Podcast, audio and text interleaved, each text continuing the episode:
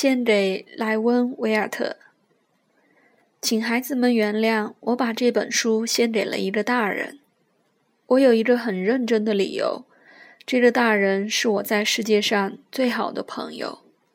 我还有另外一个理由，这个大人什么都能懂，即使是给孩子看的书，他也懂。